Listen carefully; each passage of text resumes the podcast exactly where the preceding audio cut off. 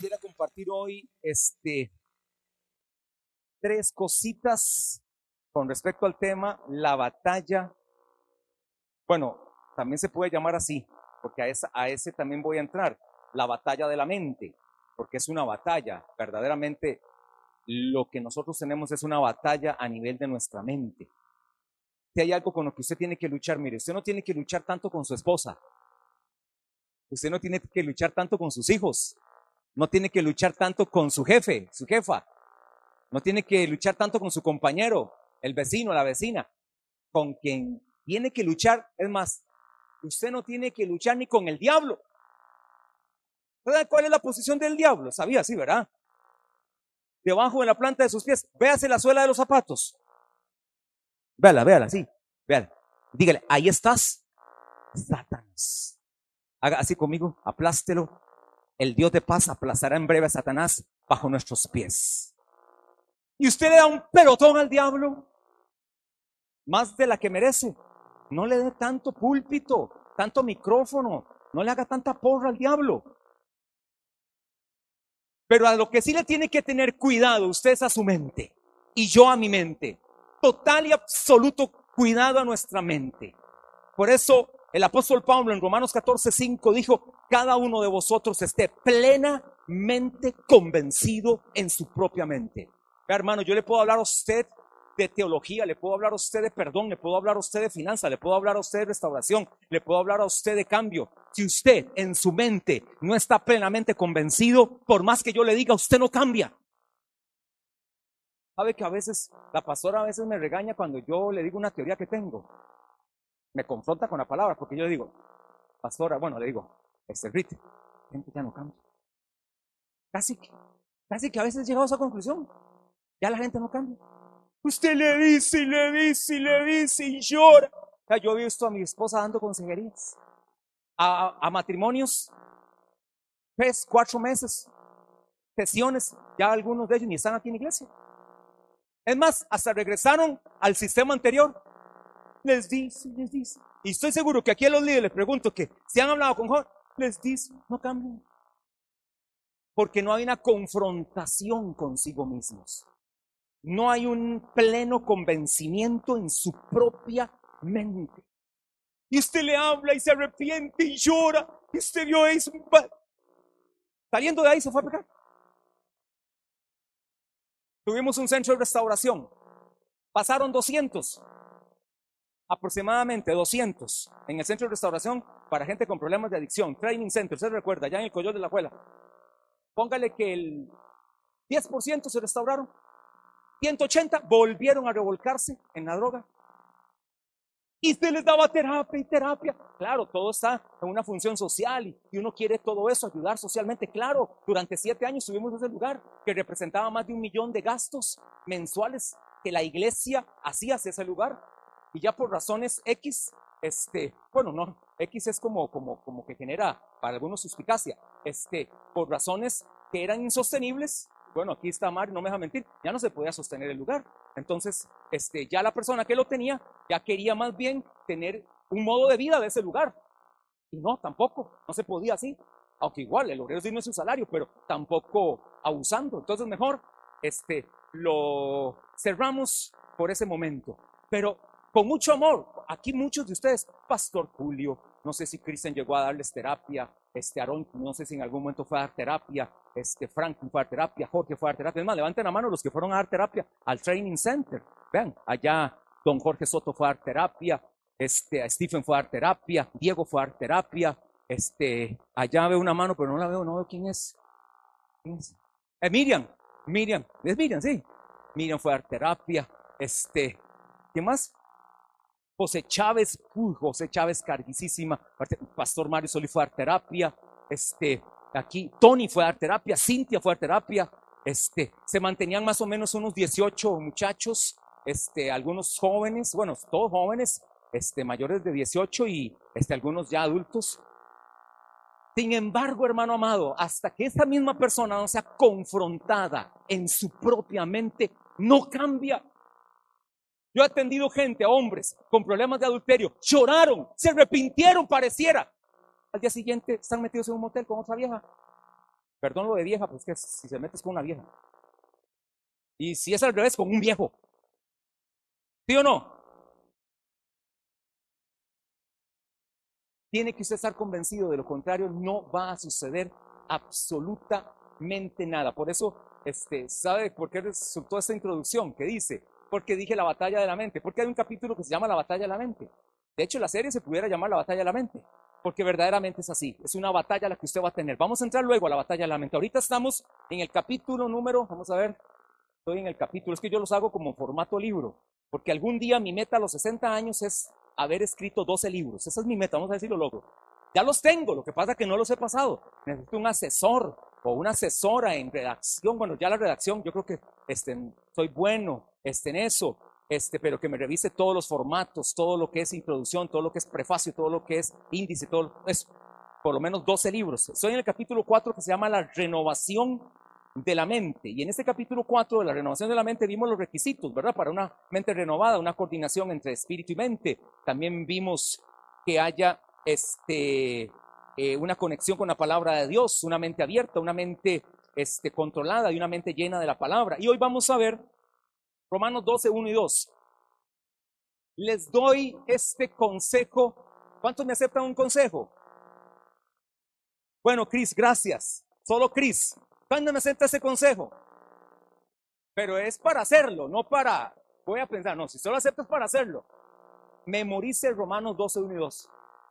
Oiga, les mandé un, un YouTube, este, a mí me lo mandaron y me pareció muy bueno, se los mandé en esta semana algunos, que aquel que lee la palabra una vez al día no causa ningún efecto en su vida. El que la lee dos no causa ningún efecto en su vida. El que la lee tres veces a la semana no causa ningún efecto al día. ¿Cuántos leen tres veces a la semana la palabra de Dios? Levante la mano. Ya, Estoy en misa, parece. Misa evangélica. Tres. No causa nada.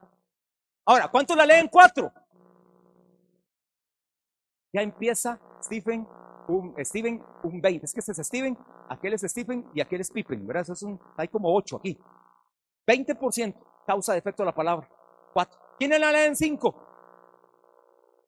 Causa un 40% la palabra. ¿Cuánto la leen 6? Veces a la semana. Causa un 50% la palabra en tu vida. ¿Cuánto la leen 7? Eh, perdón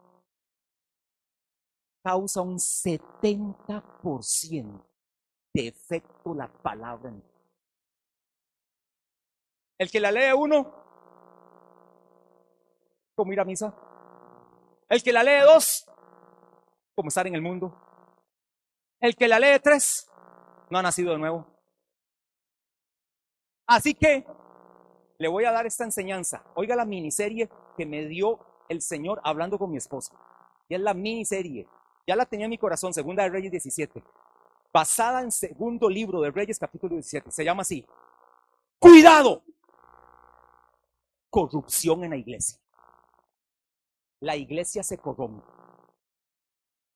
Después de esta enseñanza, los que se queden son los verdaderos cristianos de Mana Internacional. Los que se van nunca fueron cristianos. Y váyanse a cualquier otra iglesia. No hay problema. Y si me tengo que ir con esos 10, 20, 30, no sé, somos como unos mil, pero si me quedara solamente con 50, me quedaría totalmente satisfecho, porque esos 50 dan la vida por Cristo.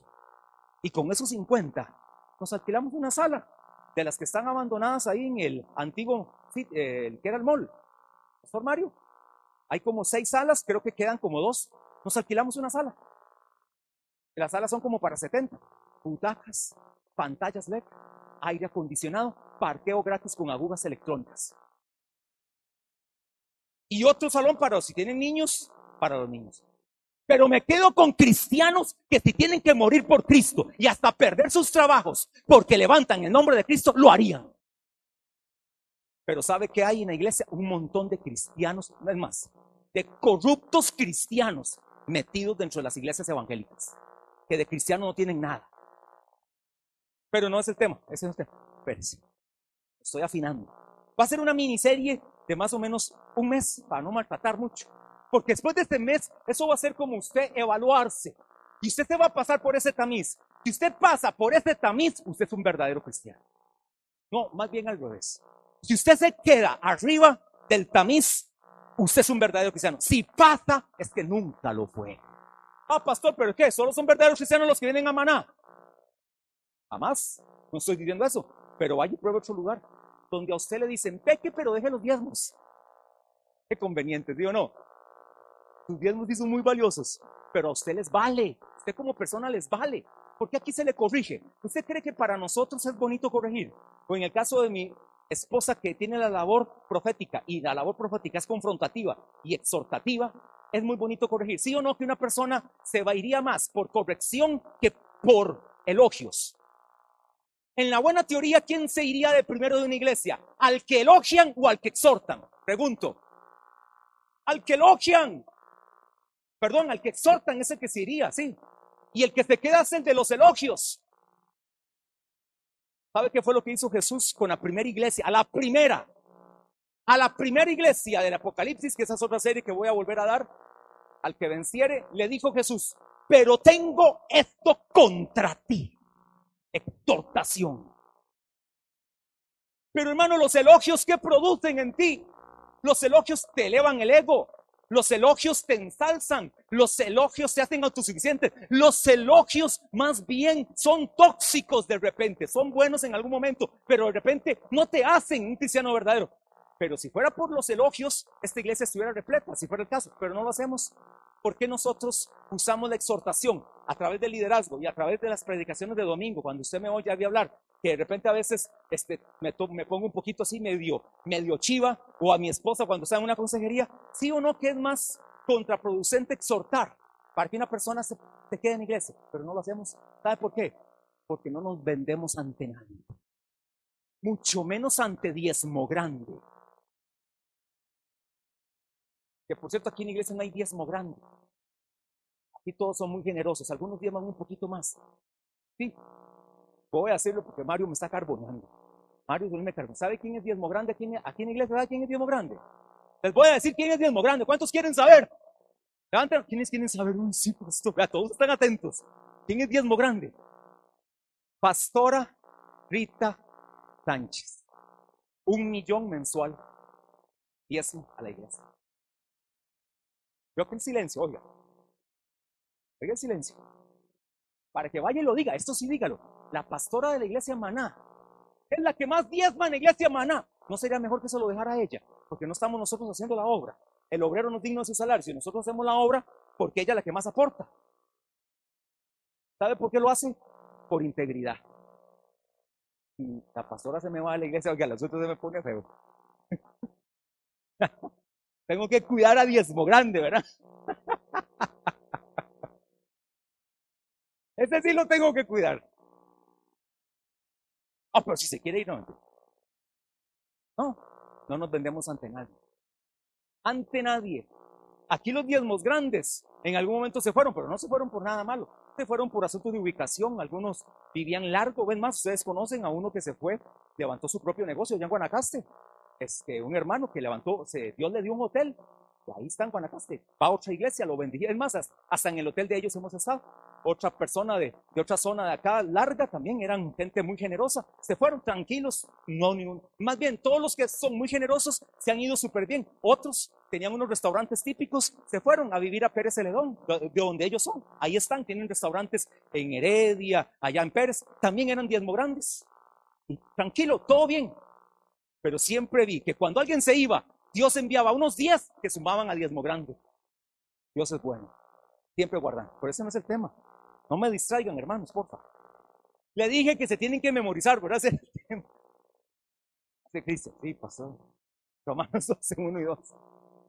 ¿Estamos listos? Así que, ¿cuántos se lo quieren? Es más, ¿cuántos lo quieren leer juntos? Véanlo aquí. Vamos a tener en pantalla.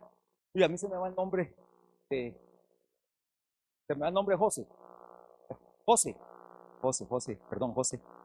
Que se quitó las trenzas, ¿verdad? Estaba con trenzas. Ay, yo lo vi con José, el de trenzas.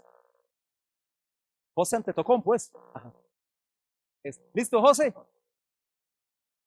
hoy que le pedí, no, no está la, ahí está. Así que, ¿a quién está hablando? A cristianos nacidos de nuevo. No dice, así que, y no os ruego, ¿no? Dice, hermanos, os ruego, por las misericordias de Dios. Oiga lo que dice, que presentéis vuestros cuerpos como sacrificio vivo. Le voy a decir en las próximas semanas las 10 cosas que son Romanos 12, 1 y 2. 10 cosas que son Romanos 12, 1 y 2. Y le voy a decir nueve características de una mente renovada. Y le voy a decir tres premisas con respecto a Romanos 12, 1 y 2. Empecemos con las premisas que son solamente tres para no salir tan tarde el día de hoy. Las tres premisas para poder entender Romanos 12, 1 y 2. Una premisa viene a ser como algo vital que usted tiene que entender para poder recibir lo que viene. Por ejemplo, este, habrá una institución que tiene como X premisa, este, como en su forma de trabajo, es como parte de su reglamento. Tu premisa, qué sé yo, este, para la Coca-Cola. Una premisa de la Coca-Cola es que los 8 mil millones de habitantes sobre la Tierra hayan tomado una Coca-Cola. Esa es la premisa de ellos. ¿Y usted cree que ya todos? No, no todos. Hay muchos en África y en algunos lugares de Asia Menor que no lo han hecho. Esa es la premisa de ellos. Que no haya un habitante de los 8 mil millones, que ya casi son, es más, ya somos 8 mil millones de habitantes en el mundo, todos hayan tomado una Coca-Cola. Bueno, vamos a entenderlo bien, este verso de Romanos 12, 1, 2. Número uno, premisa número uno, el mundo en que vives. ¿Cuántos están viviendo en este mundo? Obvio, ¿verdad que sí? El mundo en que vives no está determinado. Premisa número uno, el mundo en que vives no está determinado por las circunstancias externas. El mundo en que vives no está determinado por las circunstancias externas. Esto se aplica a toda la raza humana que no tiene a Cristo. Sí está determinado por las circunstancias externas. ¿Saben por qué? Porque no tienen revelación de Cristo. Entonces, premisa número uno, para un cristiano nacido de nuevo, el mundo en que vive no está determinado por las circunstancias externas, sino por los pensamientos que habitualmente ocupan tu mente. Sino que están gobernados entonces por los pensamientos que habitualmente ocupan tu mente. Si usted pensó desde que se levantó en pecar, júrelo que ese día va a pecar. Si usted se levantó en ese día para ir y buscar un buen trabajo, va y lo hace.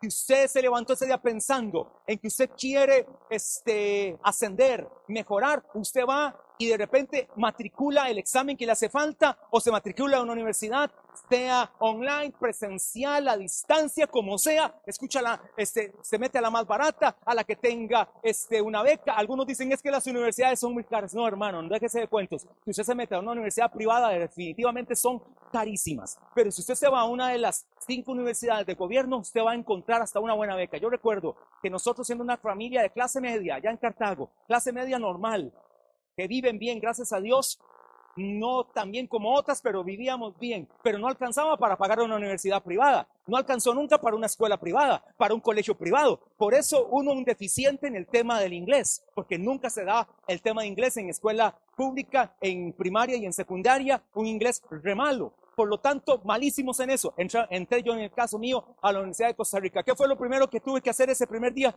de ir a la Universidad de Costa Rica? Ir a pedir beca. Porque no se podía pagar ni la Universidad de Costa Rica. Oiga, y me dieron beca 4, que era una beca mala. Mala, pero con beca 4 pagaba solamente el 30%. Es decir, que como en aquel entonces, para, oh, para que usted lo entienda hoy, de 100 mil colones, haciendo una, este, más o menos una actualización, de 100 mil colones que pagaría tal vez hoy, en aquel entonces pagaba 30 mil, con el 30%. Claro, en una universidad privada, los mismos 100 mil se hacen un millón. En una privada, por cuatrimestre, un millón. Cuatro materias, 250 mil colones cada materia. Imposible. Entonces, Universidad de Costa Rica, y por cierto, Universidad de Costa Rica mejor que todas. Hasta eso, pública mejor que todas. En las mismas carreras que uno estudiaba, tal vez hay hoy, hoy en algunas carreras que las públicas, las privadas han superado, pero muy pocas. Pero bueno, había una solución para poder mejorar. Y en ese entonces encontramos la solución y fuimos ahí y nos pudimos matricular no está entonces determinado por las circunstancias internas, sino por los pensamientos que habitualmente ocupan tu mente. Entonces, si en mi mente el pensamiento que hubiera ocupado a los 18 años que entré a la universidad era, nunca voy a prosperar, seré siempre un fracasado, no voy a poder estudiar, siempre viviré en una escasez, en un coyol quebrado, coyol comido, siempre entonces con esa apretazón. ¿Cómo voy a vivir? Así como estuve pensando. Pero no, me salí de la comodidad, presenté, por supuesto, había que presentar un examen de admisión. No sé, este, los estudiantes modernos de ahorita, pero en aquel entonces, para los años 90, el examen de admisión llegaba a los colegios. No sé, aquí, ahora, si hay que presentarlo, matricularse, seguro ahora es todo digital, ¿verdad? Se entra y después le mandan la nota, qué sacó. Pero ahí no, lo hacía uno en las propias aulas de colegio. No sé, ya así eran ustedes también, ¿verdad? Llegaban las universidades a las aulas de colegio, ahí. Y casualmente es un 800, aquí hay que sacarse. En el tecnológico, en la UCR y en la UNA. En la UNED, este, no existe ese examen. Pero en esas tres era así. No sé ahora la, la que es este, eh, la Universidad de La Juela, que ya se hizo, ya no es técnica, ahora ya es universidad, ¿verdad? No sé si existe también examen de admisión, pero había que sacarse un 800. En la Universidad Nacional me saqué un 780. Pero no, no me gustaba la Universidad Nacional más por ser de Heredia, no me gustaba Heredia. Soy anti-herediano. Este, de equipo, entonces por el equipo yo no quería nada con Heredia. Era ya un, eso era un pensamiento mental este, que obstruía tal vez el avance. El de Cartago tecnológico, a un kilómetro de mi casa, me saqué como un este, 700 de una vez por entrar a cualquier ingeniería, porque ahí las especialidades son ingenierías. Tampoco. Me voy para la UCR como un 660 me saqué. Ese fue el que más me complicó. No sé ya cuánto se sacó. Seguro ya se sacó como un 790, algo así. Yo como un 660 me dio para química.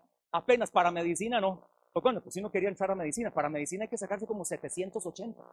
Imagínense, los estudiantes de medicina de la UCR solo con 780 entran. No sé ahorita si alguno sabe con cuánto es la nota que se entra. Y a derecho también. A derecho como 750. ¿Verdad? Por ahí andaba ya las notas de derecho y de UCR y, alguna ingeniería también. Yo creo que química era bravísima, ¿verdad? Que Yatsen, ahí donde usted ve a Yatsen es ingeniero químico de la UCR. A menos y nada más. O sea, de los de verdad.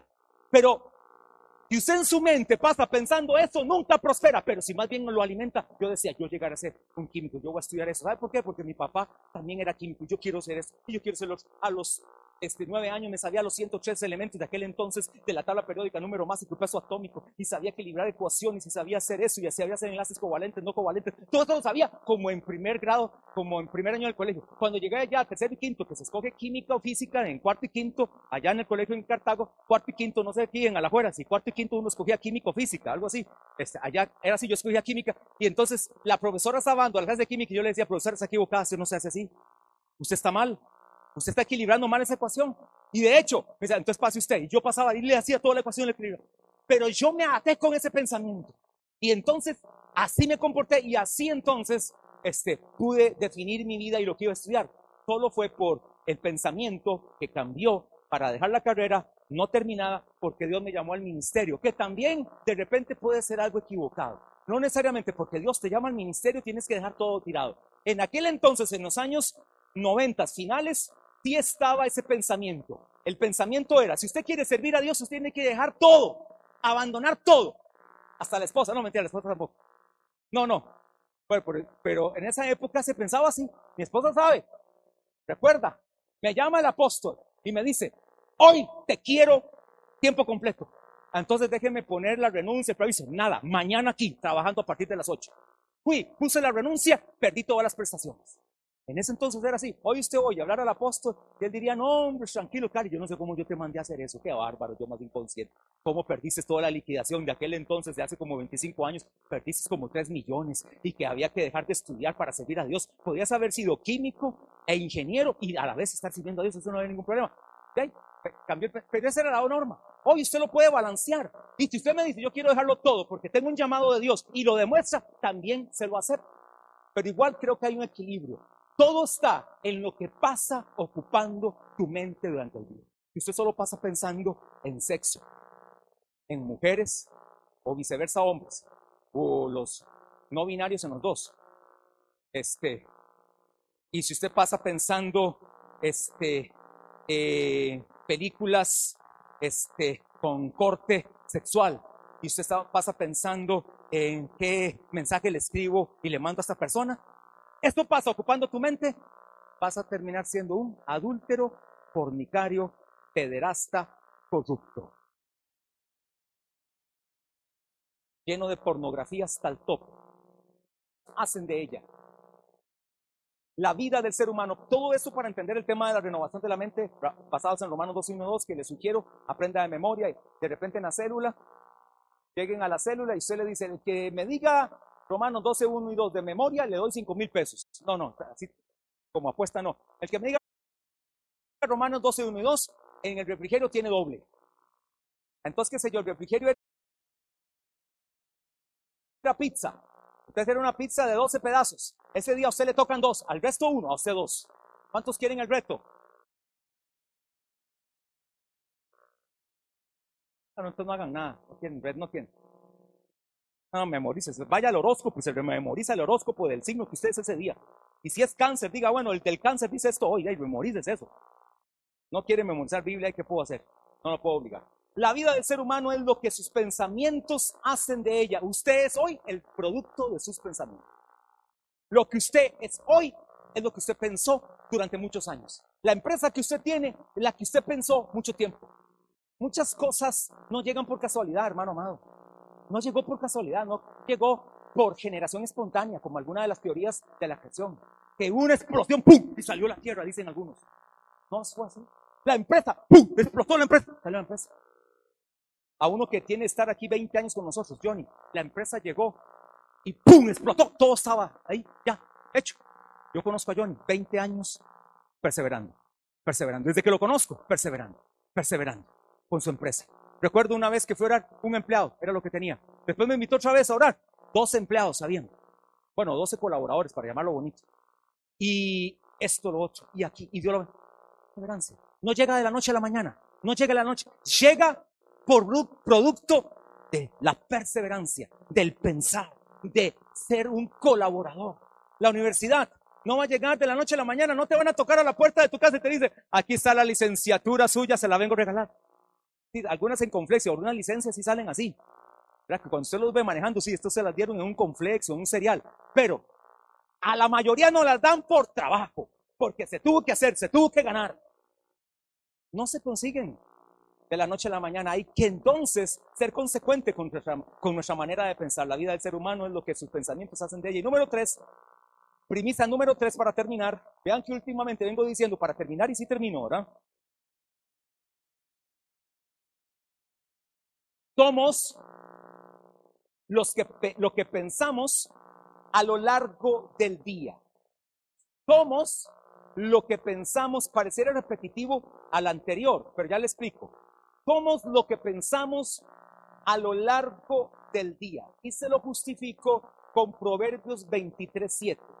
Porque cuál es su pensamiento en su corazón, tal es el pasaje que yo en predicaciones, indiferentemente del tema que sea, lo vivo diciendo porque es una realidad. Porque cuál es su pensamiento en su corazón, tal es él. Es decir, soy lo que he pensado, soy el resultado de mis pensamientos, soy lo que he pensado a lo largo del día. Y aquí, en este punto, tres cositas. En este punto tres, en esta premisa tres. 3.1, 3.2, 3.3, bien rápido. 3.1, 3.2, 3.3. En esta premisa tres. Anote ahí, altera tus pensamientos y tu vida será alterada. Altera tus pensamientos y tu vida será alterada, para bien o para mal. Altera tus pensamientos y tu vida será alterada, alterada, para bien o para mal. Es decir, qué sé yo, usted tiene pensamientos con respecto este, al perdón, dice, no, yo no perdono a nadie, jamás perdono. Entonces su vida será alterada, será siempre una persona resentida. Pero si usted entonces es un perdonador, usted será siempre una persona agradable, justa, honesta. ¿Por qué?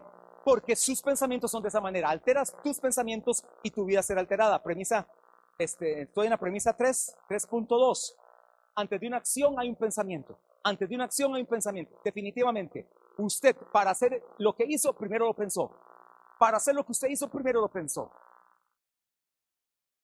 Usted va en la autopista y usted dice, este, alguien le pasó a usted y a usted no le gustó como esa persona le rayó. Entonces dice, yo voy a ver cómo lo hago, pero primero lo pensó para luego ir a la acción. Pero usted no sabe que ahí lleva usted en esa acción consecuencias que pudiera ser que usted no llegue a su casa ese día y dejó a una familia sin papá y sin padre, porque se mató en acción que hizo, porque se picó. Yo recuerdo que cuando... Yo no tenía carro, me prestaban un carro, mi hermano me prestaba un carro. Y era un carro, no, no aquel el destartalado que para derecha e izquierda no sabía para dónde iba, ese, no, ese era otro, ese era mejor. Ya después mejoró la raza. Era un Mazda 2200 pickup, pero 2200. En aquel entonces los carros eran más sencillos de motor, pero ese venía con, no sé, aquí tengo un mecánico, Byron, era, ese carro tenía buzos. No sé qué será esa. Los demás eran normales, pero tenía unos buzos. No sé qué será. Sí, sí, sí, estoy bien. Ok. Ah, ok, sí. Oiga, y cuando yo iba a de Calle Blanco a Cartago, yo duraba aproximadamente 15 minutos. 15 minutos no se dura normalmente. Porque yo más o menos duraba de 5 minutos de, Calle Blanco a la pista 5. Pero yo nada más pasaba el viaje.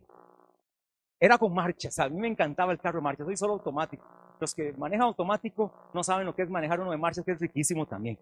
Yo, primera, fum, segunda, fum, tercera.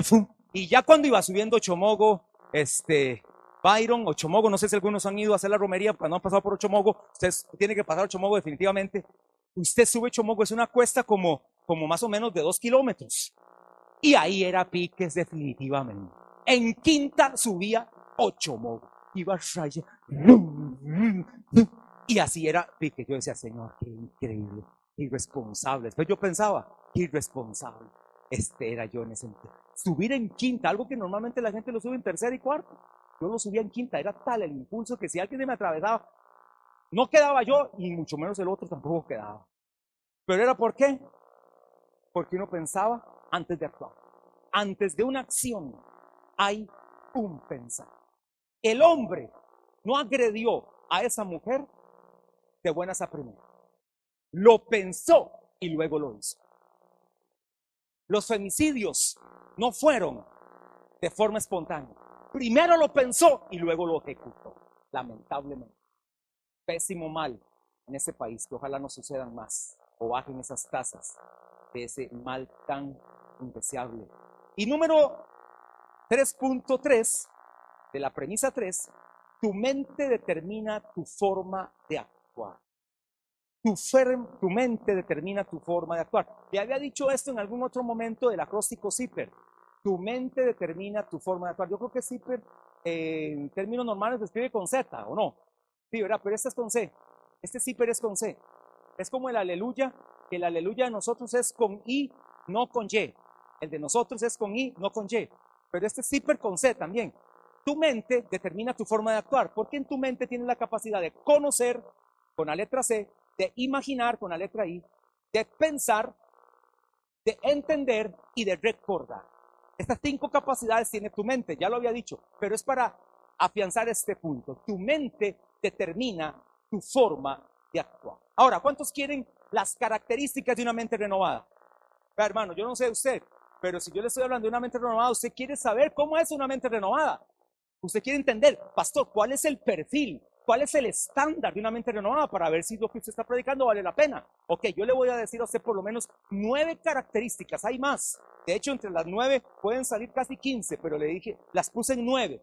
Estas nueve características de una mente renovada te van a ayudar a ser un cristiano exitoso si las practicas y te quedas convencido plenamente en tu mente.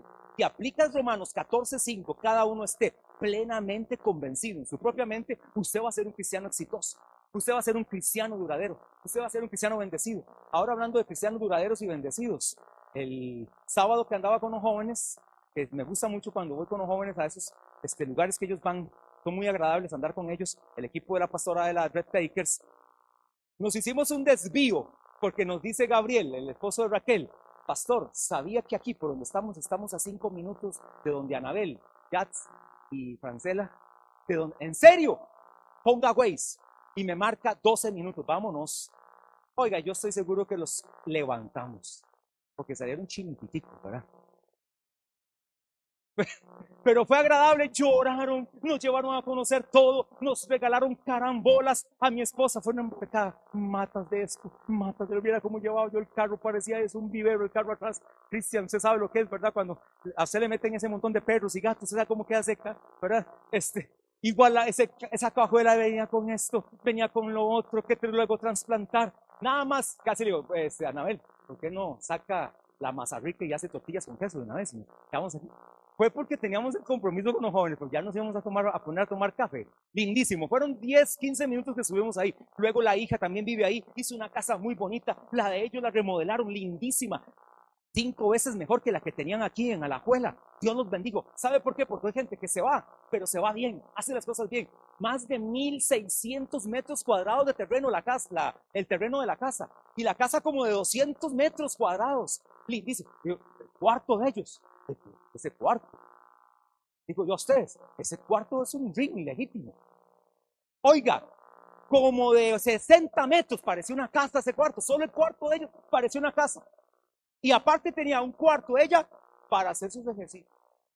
Y un cuarto él para sus herramientas. Dos talas, un corredor lindísimo. Y aparte la hija hizo su casa. Eso es la bendición de Dios. Bueno, eso lo pensaron. En su mente se pensionó el señor Don William y Dios los bendijo con eso. ¿Cuántos quieren entonces una mente renovada? ¿Cuántos quieren que los dé? Entonces no los doy. ¿Cuántos quieren que demos ese tema ya? No, y no puedo. Próximo domingo, en el mismo lugar, nueve de la mañana, características, nueve características de una mente renovada.